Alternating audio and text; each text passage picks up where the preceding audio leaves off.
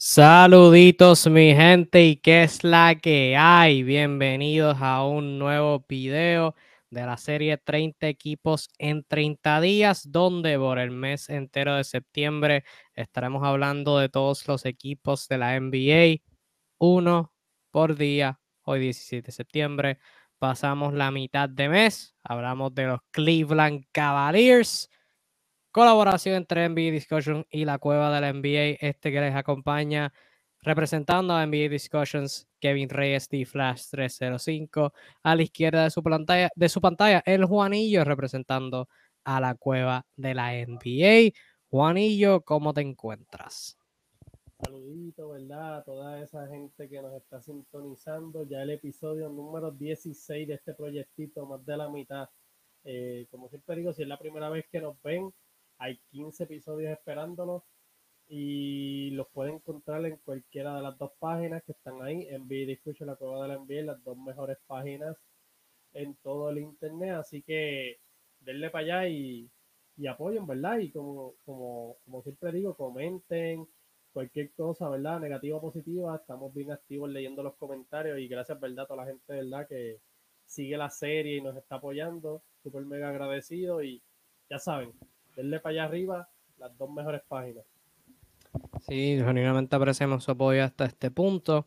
Que proyecto bien ambicioso. Estamos grabando, haciendo un montón de grabaciones en un montón de tiempo, así que agradecemos mucho su apoyo durante esta colaboración. Como dijo Juanillo, hay 15 videos más como este esperándote si no los has visto o si te perdiste alguno. Este, al finalizar este, si quieres escuchar opiniones sobre algunos de estos equipos, Rockets, Magic, Pistons, Thunder, Pacers, Blazers, Kings, Lakers, Spurs, Wizards, Pelicans, Knicks, Clippers, Hornets o Hawks, hay un videito para ti en el feed de donde sea que estés viendo o escuchando esto, así que llégale para allá. Y como dijo Juanillo, si no estás haciendo estas dos páginas y te gusta la NBA, genuinamente, pana pana, socio socio, debo decirte honestamente no estás en nada. Pero sin más preámbulo, vamos a comenzar hablando sobre los Cleveland Cavaliers.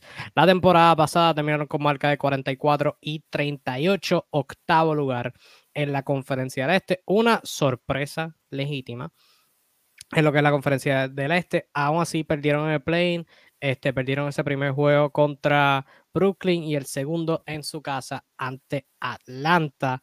Tuvieron tres, tuvieron dos All-Stars, los Cleveland Cavaliers, eh, súper, súper, este, como dije, sorprendente, súper impresionante.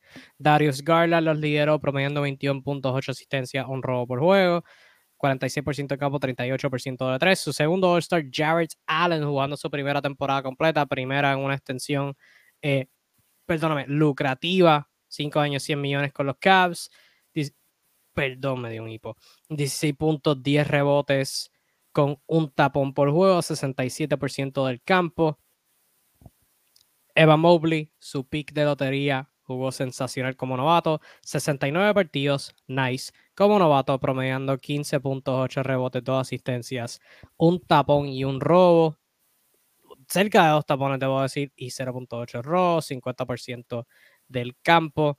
Una adquisición de suya a mitad de temporada lo fue Caris Levert, que promedió 13 puntos. Kevin Love fue sensacional como sexto hombre. 74 partidos, solamente 4 como regular. 13.6 rebotes por juego, 43% de campo, 39% de 3. La gran sorpresa para mí, no tanto por, por sus números como tal, pero por el impacto que tuvo en el equipo, fue Laurie Marker. Y la historia de Cleveland la temporada pasada fue ese cuadro regular con dos armadores, que al principio fue Ricky Rubio, que los primeros 34 partidos de la temporada estaba jugando muy buen baloncesto, 13.6 asistencia, un robo por juego, pero a mitad de pues se lesionó. Eh, y entonces Ricky lo perdieron por toda la temporada en diciembre por un desgarre de ACL, em, que en su ausencia pues verdad otros armadores brillaron este, en cierta en, distintos puntos y también le abrió la puerta a Darius Garland. Pero regresando a Lonnie Marker, la historia de Cleveland era los tres hombres grandes: Mobley, Allen y Laurie Marketing.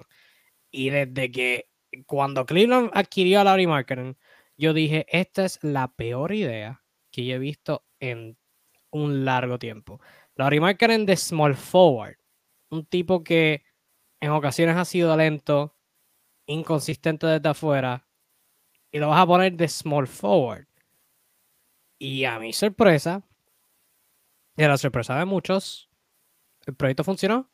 Y Cleveland tuvo una de las mejores, si no la mejor defensa en toda la NBA la temporada pasada, en gran parte gracias a esos tres. Lonnie Markkinen, Eva Mobley, Jared Allen.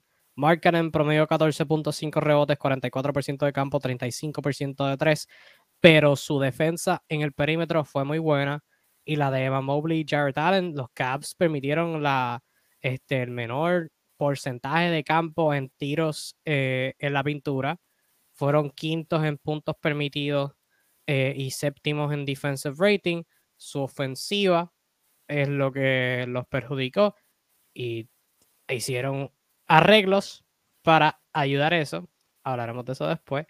Pero promediaron, fueron el, el equipo número 25 en puntos por partido con 107. Esto, o sea, que solamente metieron dos puntos más de lo que permitían. Luego de yo dar mi speech, Juanillo, de manera general, ¿qué te pareció la temporada pasada de los Cleveland Cavaliers? Bueno, a mí me encantó. A mí me encantó, ¿verdad? Porque era algo inesperado. El que dijera que tenía Cleveland, ¿verdad? Aunque sea batallando para ese puesto de play pues miente por lo menos. Porque lo que fue, vamos a empezar, ¿verdad? Por lo que fue Evan Mobley, el rookie. Vino trajo, cambió este equipo por completo, por, por la habilidad defensiva que tenía, porque una de las cosas, ¿verdad? Que tú mencionaste que se fueron con ese cuadro bien grande pues para mí el motor de por qué ese cuadro funcionaba era Evan Mobley, porque Evan Mobley te podía guardar tanto la pintura, pero sin embargo te podía guardar el perímetro de manera eficiente. Y eso fue lo que me dejó impresionado, además de la aportación que puede hacer en el lado ofensivo, además del mid-range que puede anotar eficiente. Creo que, que Evan Mobley tiene mucho, por un potencial súper grande Dario Garland, pues como tú dijiste, dentro de las lesiones, eh, este equipo, pues por insectos tenía mucho la bola en las manos, se lesionó, ¿verdad? Se abrió la puerta. Cleveland encontró ahora aquí, vio que bien, vio quién realmente, ¿verdad? Tiene que tener las llaves del equipo, quién tiene que llevar la ofensiva. Y por eso Colin ya no está, ¿verdad? En, en este equipo. Y pues 21.8.6 asistencias en su primer all yo creo que una mejora significante, ¿verdad? Este equipo, ah, además de Jared Allen, que también fue alto, el 16 puntos, 10 rebotes, una defensa, ¿verdad? En la pintura, de las mejores defensas ahora mismo en la pintura. Y, ¿verdad? Pues terminaron séptimo, si no me equivoco, ¿verdad? Perdieron con Brooklyn y perdieron con Atlanta eh, en el plane. Que factor, ¿verdad?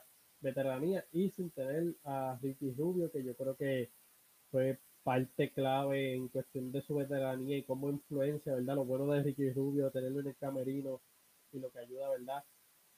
A todo este equipo. Pero esto fue un, esto prácticamente fue un éxito, un éxito de temporada que va mejorando aún más. Pero de verdad que súper encantado me, y me gusta, ¿verdad? Lo que veo, no tanto lo que vi en esa temporada, lo que voy a ver, lo que pienso que se verá, ¿verdad? Eh, en varios años. Creo que hay un, futuro bastante prometedor en este equipo. Y ese futuro prometedor fue ayudado precisamente por lo que hicieron en la temporada muerta. En el draft, empezando light, añadieron a Oche Akbaji este, de Kansas, pero pero un poquito sobre él. También añadieron a Isaiah Mobley, que es el hermano de Evan Mobley, este, en un contrato two-way, al igual que RJ Nemhard. En agencia libre firmaron a Robin López, Ricky Rubio, que se le venció el contrato, lo cambiaron a Indiana por Caris LeVert y ahora lo tienen nuevamente. Este, al igual que Raúl Neto, retuvieron a D. Wade en opción de equipo y firmaron a Darius Garland una extensión rookie scale, pero lo que realmente elevó a Cleveland fue el cambio de hace unos días, hace una semana, donde adquirieron a Donovan Mitchell de la nada. Salieron del left field y se metieron a las negociaciones. Que ahora tienen a Donovan Mitchell En jugadores que perdieron, perdieron a Moses Brown, Ray John Rondo y Brandon Goodwin siguen sentados en la agencia libre. Y en ese cambio por Donovan dieron a precisamente O.J. Agbaji, que lo adquirieron en el draft, a Laurie Markkinen, del cual a la, al, el cual la recientemente, y a Colin Sexton, que era agente libre y firmó un, en un sign and trade para, esta, para irse a Utah. Eh, yo creo, tengo obviamente varios pensamientos, pero por la línea inicial que quiero empezar es que obviamente uno nunca le desea lesiones a nadie. Never. Pero la lesión de Colin Sexton fue lo mejor que le pudo haber pasado a Cleveland. Porque antes de que Colin Sexton se lesionara, y parece ilógico que este, este fuera el caso, ahora, ¿verdad? Con lo que sabemos. Pero antes de que Sexton cayera por lesión, Cleveland estaba en esta indecisión de quién firmaban. Porque ambos, o sea, este Garland iba a ser agente libre la temporada que viene. Eh, ahora no, porque firmó la extensión. Colin Sexton es agente libre esta temporada. Era agente libre esta temporada. Entonces tienes a dos armadores jóvenes, pequeños, que los draftearon uno eh, en dos drafts corridos, Sexton primero, luego Garland, que realmente no sabían cuál iba a ser el del futuro.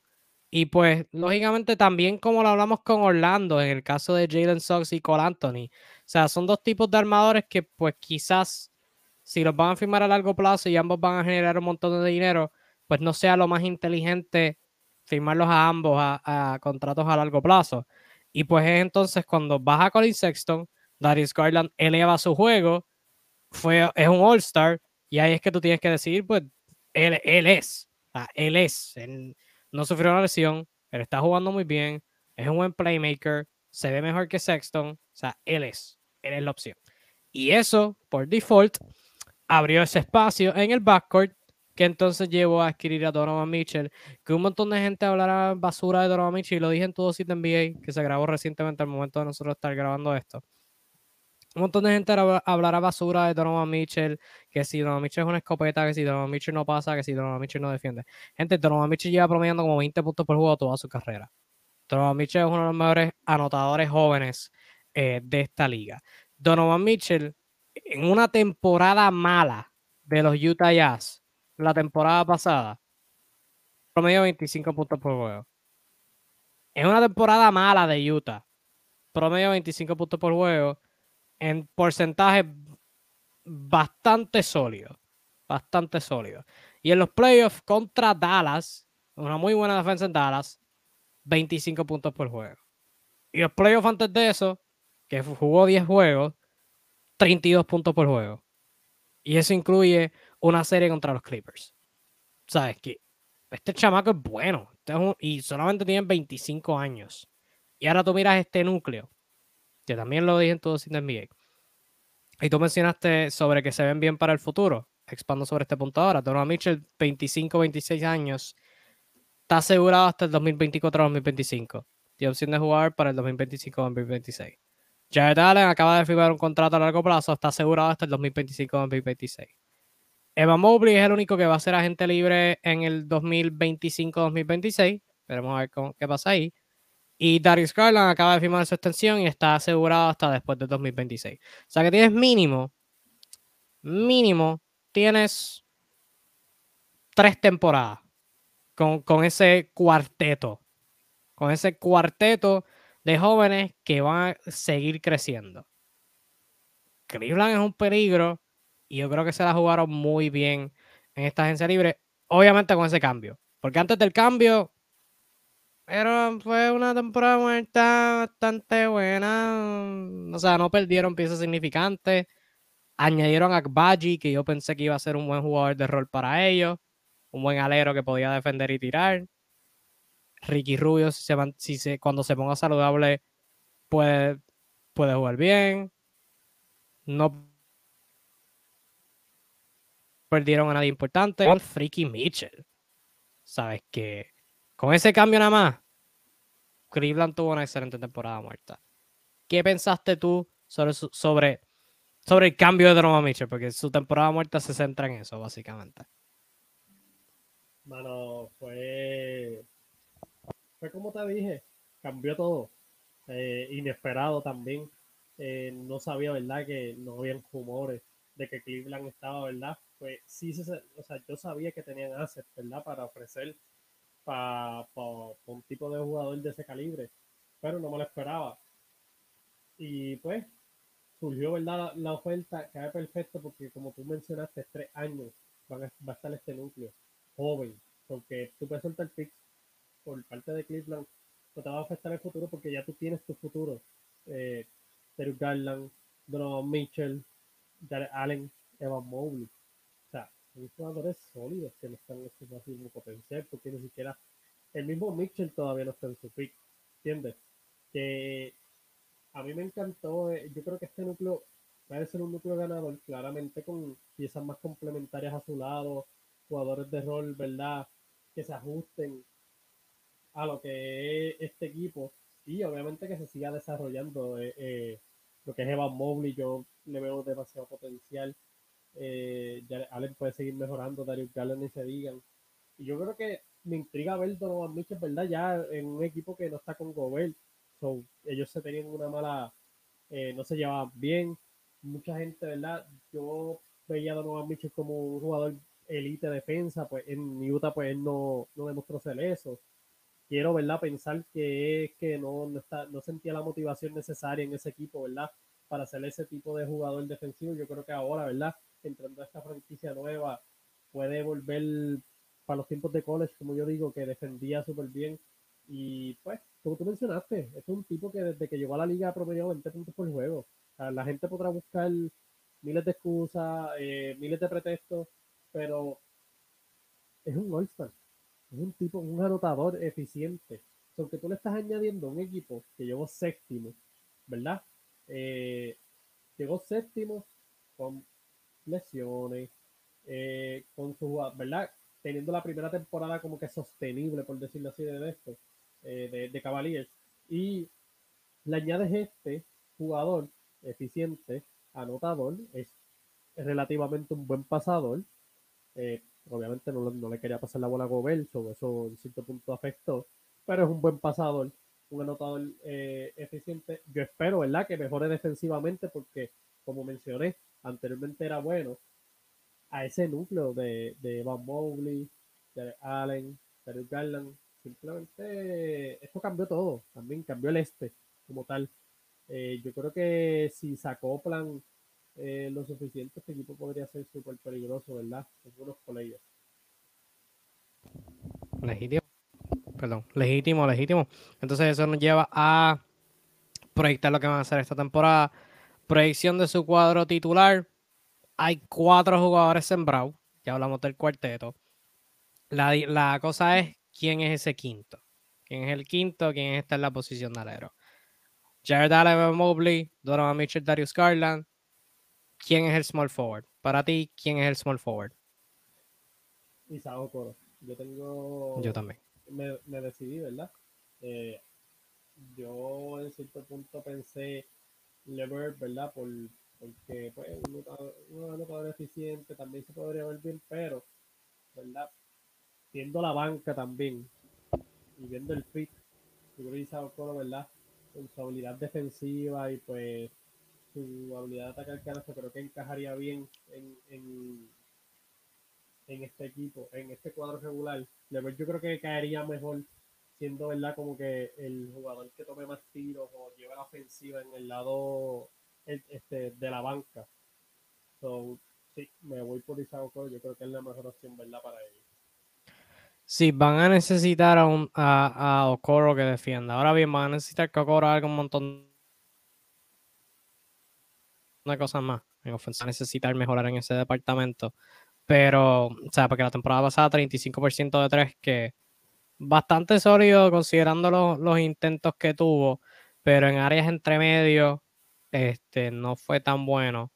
Eh, ya, ya, y habían pues ciertas ciertas ocasiones donde quizás lo pensaba mucho en vez de simplemente dejar el triple volar. Eso es algo que van a necesitar mejorar, pero van a necesitar la defensa en esa posición porque sí puedes meter a Caris Levert y tener más ofensiva, pero uno, pues se te va la defensa porque vas a tener a probablemente otro equipo tenga un escolta o un alero supremo a nivel ofensivo y sea Okoro que lo está defendiendo. Y Okoro es un buen defensor, pero no, no así, no así para tanto.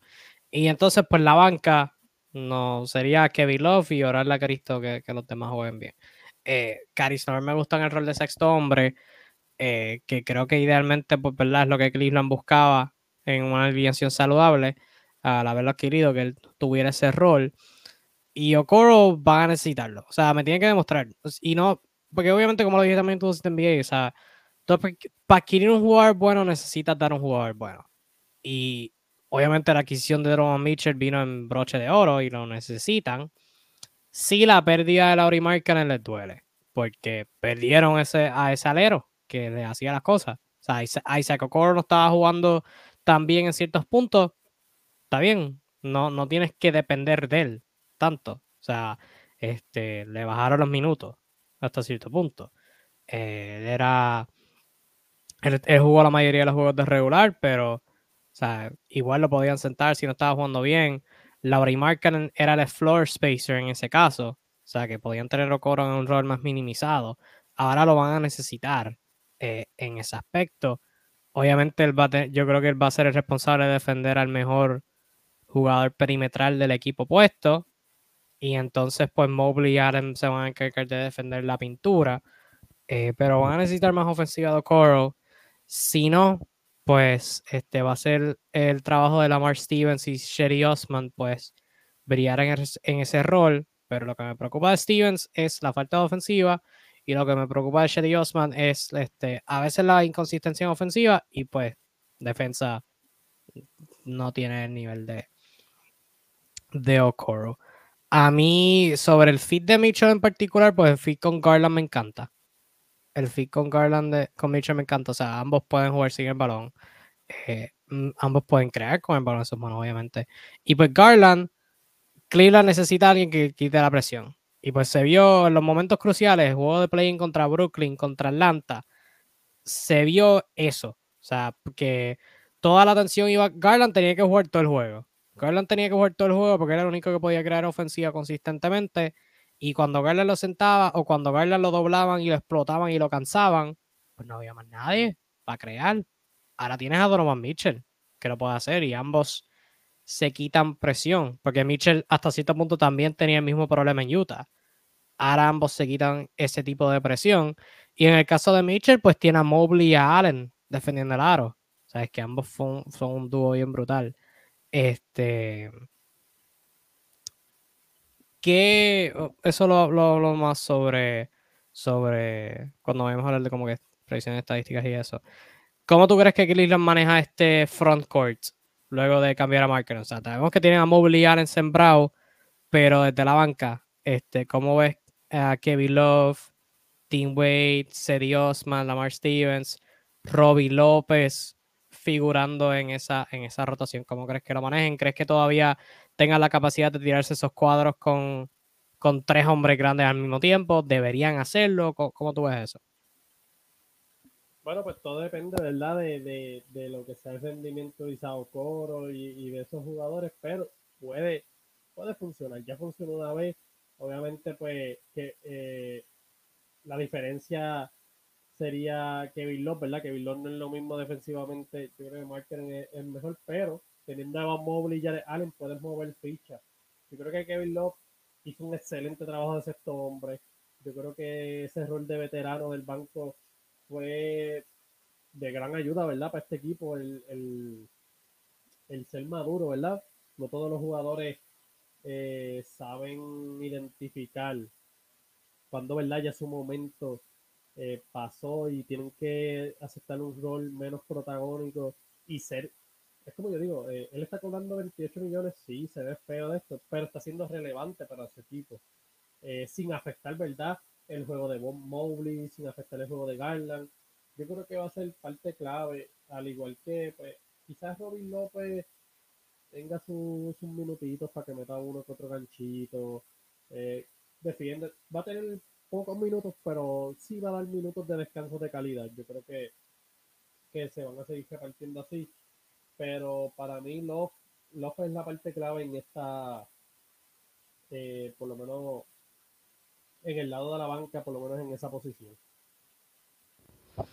Ok, vamos a pasar a predecir el récord que, como dije, luego del cambio de Mitchell, la dinámica cambió eh, en este asunto. Porque, ¿verdad? Cleveland, y lo dije en, en el live, que hice recientemente en la página, al momento de nosotros grabar esto. Cleveland es mínimo un equipo top 5 en el este. Son un equipo top 5 en el este, son un contendor para el campeonato. Así que habiendo dicho eso, en el peor caso, en el caso de que Okoro no da un salto y la banca aparte de Kevin Love y quizás Ricky Rubio si vuelve bien es basura, pues los tengo sexto. Todavía están en los playoffs, pero no son top 5. Solamente Miami, Filadelfia, Milwaukee, Atlanta y Boston serían mejores. Pero en el mejor caso, que Okoro dio un poquito un saltito y un par de jugadores de la banca contribuyan, y estoy contando con un salto de Evan Mobley, los tendría cuartos, con solamente Miami, Milwaukee y Boston siendo mejores. Véase que ellos estarían por encima de Filadelfia y Atlanta, en el caso que los tenía sexto, en lo que es la conversación eh, de playoffs. ¿Tú lo ves similar o estamos, diferimos un poquito? Lo tengo exactamente igual que tú. En el mejor caso, ¿verdad? Esto dando. Yo digo que el caso más probable es top 5. Pero, ¿verdad? El mejor caso, pensando quizá Coro, eh, de, de, esa producción, ¿verdad? Que ese salto que esperábamos, pues yo creo que con eso sería lo necesario, ¿verdad? Para que este equipo, eh, claramente, saludable y cada, cada una de sus piezas, ¿verdad? Dando lo mejor, podrían ser cuartos en la, en la conferencia. Yo también los tengo por encima de Filadelfia. Eh, y en el peor caso los tengo como quiera sexto. O sea, eso, me está diciendo la confianza, ¿verdad? Que estoy poniendo en este equipo, profundidad, la banca, porque también hay que hablar que Ricky Rubio es súper mega eficiente, tiene a Ricky Rubio, Levert, Kevin Love de la banca, o sea, tienes un buen equipo eh, construido aquí. So, sí, yo tengo muchas expectativas con los Cleveland Cavaliers espero que no me decepcionen, ¿verdad? Porque estoy súper ansioso de ver a Garland y a Mitchell juntos y, ver muchas cosas, ¿verdad? Ver, verle esas playoffs, cómo van a poner candela del este. Vamos a pasar ahora a lo que es la etapa de expectativas del equipo para la temporada que viene. Yo lo mencioné ahorita, eh, hace un ratito. El salto que espero de Van Mobley en ofensiva, porque ya en defensa Evan Mobley es un probado. Y la defensa no es algo que como que se empeora a menos que pierdas habilidad atlética o algo así. Este, Mobley está aprobado en defensa. Su próxima etapa para, la próxima etapa para él es, ofensiva. O sea, la temporada pasada 15.8 rebotes, 50% de campo, 25% de 3. Ese es el área de crecimiento para mí. El triple, el manejo del balón, o sea, la habilidad de recibir y poder atacar y poder terminar. Porque, sea, inclusive hasta media distancia, un catch and shoot a media distancia. Yo creo que ese es el crecimiento para él. Y cierto crecimiento que dé él en esa área le quitaría presión a Okoro y lo que tiene que hacer. Porque si Mobley puede ser un tirador consistente, pues Okoro no tiene tanta presión en él. Pero si Mobley está jugando bien en defensa y está siendo increíble, pero quizás el triple está más o menos igual, pero aún así está en ocasiones mejor que el Docoro, pues ahí es que los muñequitos cambian un poquito para él. Pero Mobley, yo espero un gran crecimiento para él. Espero que suba los puntos. Espero que esté en la conversación para un All Defensive Team. Quizás jugador defensivo del año. Pero en ofensiva lo veo los 20 puntos, lo veo compitiendo para un, para un spot legítimo en el juego de estrellas. ¿Tú qué tal? ¿Esperas algo en particular de, de Mobley ver esta temporada que viene? Sí, ya, ya como tú dijiste, defensivamente ha demostrado yo pienso que él va a ser al first team, al defensive team. Eh, si no, eh, second team. No creo que, que baje de ahí, porque como tú dijiste, lo, que hizo su año rookie de, eh, defensivamente es ridículo, es absurdo. yo espero más o menos ese mismo nivel. Y obviamente, como yo digo, cada año de experiencia tú adquieres más veteranía, más cosas que puedes utilizar. Yo creo que defensivamente va a seguir mejorando aún. Aunque verdad, pedirle que siga mejorando significativamente sería estúpido porque al nivel que lo está haciendo. Pero ofensivamente sí, yo espero una gran mejora, ¿verdad? En lo que es su tiro, en lo que es el lado ofensivo. Yo creo que va a subir los puntos por juego. Eh, yo creo que sí puede ser un tirador eficiente, eh, ambos en el mid-range, eh, en la área del triple. Y como tú dices, eso le abriría tantas puertas, ¿verdad? Y le quitaría tanta presión a Isaac Okoro. Y haría que, que, que ese cuadro titular, ¿verdad? Fluya más y le quite presión eh, yo también espero, ¿verdad? Que son casi all si no es que terminan, ¿verdad? Siendo all porque tienen potencial de serlo. Eh, Cleveland tiene el potencial de tener cuatro All-Stars esta temporada. Exacto. Yo, creo, que yo creo que el cielo es el límite para Evan Mobley. En verdad, lo, que he visto de él es mega genial. Yo, sé que Cleveland no se va a arrepentir, ¿verdad? De esa selección de pick. Para mí que, voy decir, Está, está, Kate Cunningham, pero debatiblemente puede ser el mejor o, el segundo mejor del draft. Y en el caso de Okoro, ¿qué, ¿qué tipo de temporada tú crees que, que, Cleveland necesita de él? O sea, necesitan que de un salto a ser un anotador potente, alguien que, que suba de 8 a quizás 13, 14 puntos. Lo único que necesitan es que metan triples. ¿Cuál es tu perspectiva sobre lo que el equipo necesita de él? tirar los tiros cómodos, meter, los tiros cómodos. Eh, ya tú tienes ahí a, Garland, tú tienes a Donovan Mitchell, vas a tener a Van Mobley. O sea, claramente van a haber double team, van a haber, ¿entiendes? Como que no convertirte un hueco en el lado ofensivo. O sea, Isao Coro eh, es un buen, ¿verdad? Atacando, es bueno atacando el canasto, pero tiene que ser bueno, ¿verdad? Metiendo por lo menos, como yo digo, que te respeten como tirador. Porque eso impacta de gran manera, aunque tú no los metas, como yo digo, eh, Danny Green, por ejemplo. Danny Green podía fallar cinco triples, pero el respeto que se le tenía como tirador es que le salían. Si lo veían solo, le salían, ¿entiendes? Y eso es lo que yo digo que tiene que canalizar por respeto como tirador. No como el que le tienen a Westbrook, porque ya saben, o sea, eso no, Westbrook puede meter cinco cogidos y lo van a dejar tirarlo igual porque no le tienen respeto. Eso, eso por lo menos yo creo que, cambiaría, ¿verdad? Impactaría de manera eficiente a, a este equipo y simplemente es eso. Es como que te respeten como tirador, no tengas miedo en tirarla, ser más eficiente en el tiro. Yo creo que eso, simplemente añadir eso, cambiaría por completo, ¿verdad? Todo, todo lo que se puede ver de Definitivo, definitivo. Yo pienso igual, yo pienso igual. O sea, sé consistente de tres. No necesitan que maneje el balón, aunque si bien lo haces, pues mejor aún. O sea, que sepa trivial y salir de tráfico, ese tipo de cosas defender el, mejor jugador del perímetro del equipo puesto, pero meter tiro. O sea, ser un 3D. Un 3D y ni tanto el 3. O sea, no tienes que ser un tirador. Simplemente ser consistente. Yo estoy completamente de acuerdo en eso. Mirando lo que es la banca, hemos hablado de Ricky Rubio. Como mencioné ahorita, tuvo el desgarre de ACL en diciembre, así que esa lesión solamente toma un año. O que estamos hablando como que mitad de temporada más o menos es que se asume, asumo yo, que Ricky Rubio volverá a, la temporada. Y entre Rubio, Lavert, Kevin Love, Dean Wade, Raúl Neto, que va a estar ahí metido. A mí me gusta Raúl Neto, pero en este equipo no hay minutos para él. Eh, por lo menos cuando Ricky Rubio vuelva.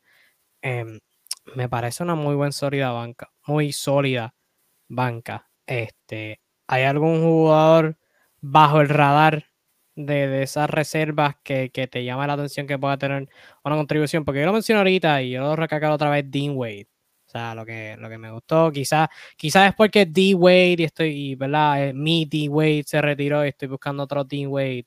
Pero Dean Wade eh, me, me, gustó su juego la temporada pasada. O sea, tú miras sus números y no son nada del otro mundo, pero 35% de 3. O sea, era un jugador que cuando uno de esos tres hombres grandes, entre Mark Mobley y Allen, sufrieron lesiones, él estaba ahí en el juego regular. O sea, jugó 28 juegos como regular de sus 51.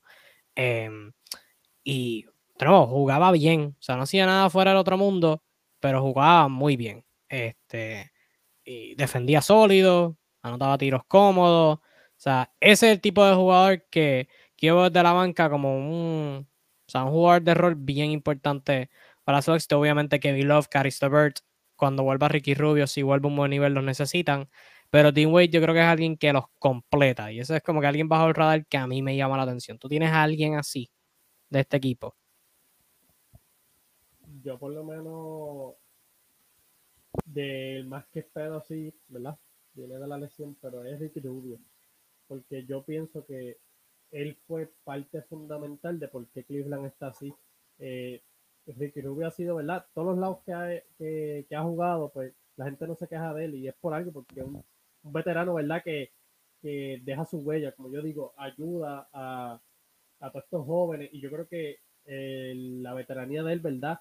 En cierto punto ayudó mucho a lo que fue Darius Garland, eh, prácticamente Kevin Love. Yo creo que hasta, hasta que Kevin Love entendiera su rol, yo creo que fue factor también eh, Ricky Rubio.